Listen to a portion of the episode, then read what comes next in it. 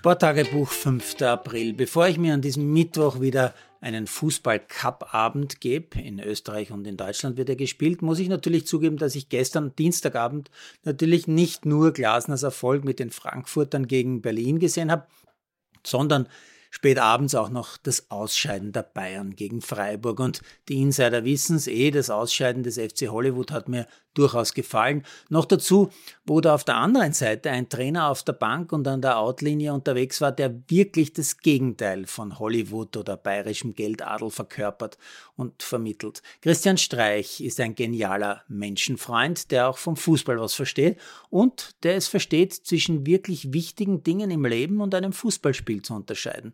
Dementsprechend amüsant war gestern auch seine unvergleichliche Unaufgeregtheit nach seinem persönlich allerersten Sieg gegen die Bayern.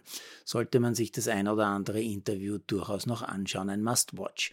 Was mich heute in der kleinen Welt des Sports sonst noch so bewegt hat, naja, natürlich die Baskenland-Radrundfahrt, heute die dritte Etappe, hoch oben im Norden am Meer, entsprechend herrliche Bilder aus der Hubschrauberperspektive und ein attraktives Rennen mit einigen kleinen Bergwertungen, faszinierend, vor allem auch die Streckenführung über viele, wirklich sehr viele, sehr kleine, schmale Straßen, ununterbrochen rauf und runter und wieder rauf und wieder runter runter. Und am Ende ein ungefähr 1000, 1200 Meter langer Bergankunftssprint durch einen Weinberg. Und diesen Sprint gewinnt dann sogar noch recht deutlich der Tour de France-Sieger Wingegaard, weil das Feld, das gerade noch ein riesiges Feld war, innerhalb weniger Meter bei einer Steigung von bis zu 27 Prozent komplett auseinandergerissen wird. Im Web ist mir vor allem die Story über die erfolgreiche College-Basketballtrainerin Kim Mulkey aufgefallen. Da habe ich einiges gelesen. Wobei die Dame grundsätzlich auffällt, indem sie nämlich Kleidungsstücke an der Outlinie hin und her bewegt, die man sonst eher auf, ja, sag's ganz bösartig, Faschingsbällen oder bei der Love Parade zu sehen bekommt.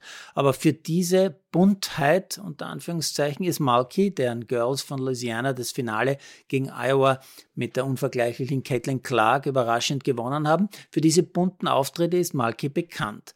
Seit heute weiß ich auch, dass sie die erste Basketballtrainerin ist, die mit Louisiana als Spielerin Anfang der 80er, als Co-Trainerin und jetzt auch als Trainerin den College-Titel gewonnen hat. Und das schon in ihrem zweiten Jahr als Head Coach mit sieben neuen Spielerinnen in dieser Saison. Was ich auch nicht wusste, äh, von der Gesinnung her dürfte Frau Malky alles andere als bunt sein. Denn wie ich in den US-Medien lese, hatte sie vor ihrem Engagement bei Louisiana schon einige Zeit Baylor gecoacht und mit Baylor hat sie dreimal den Titel gewonnen und da war auch die mittlerweile weltbekannte Brittany Griner dabei. Äh, Griner ist jene WNBA-Starspielerin, die wegen angeblichen Drogenbesitzes fast zehn Monate in einem Moskauer, also in einem russischen Gefängnis sitzen musste. Sie ist erst vor ein paar Wochen in einem spektakulären Gefangenenaustausch mit einem Spion freigekommen. Griner ist in den USA als eine der ersten bekannt geworden, die sich als schwarze Spielerin offen zu ihrer Homosexualität bekannt hat. Und da kommt jetzt wieder Coach Malky ins Spiel. Die hat nämlich, so kann man lesen, mehrfach auf Griner eingewirkt, ihre sexuelle Orientierung doch bitte nicht öffentlich zu machen. Das schade nämlich dem Verein Baylor.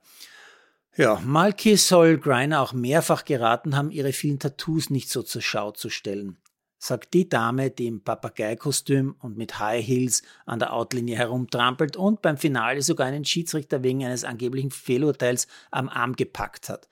Ja, in den Social Media Kanälen in den USA diskutieren viele Amerikaner gerade, warum Coach Malky dafür eigentlich keine Strafe kassiert hat. Immer was los in den USA.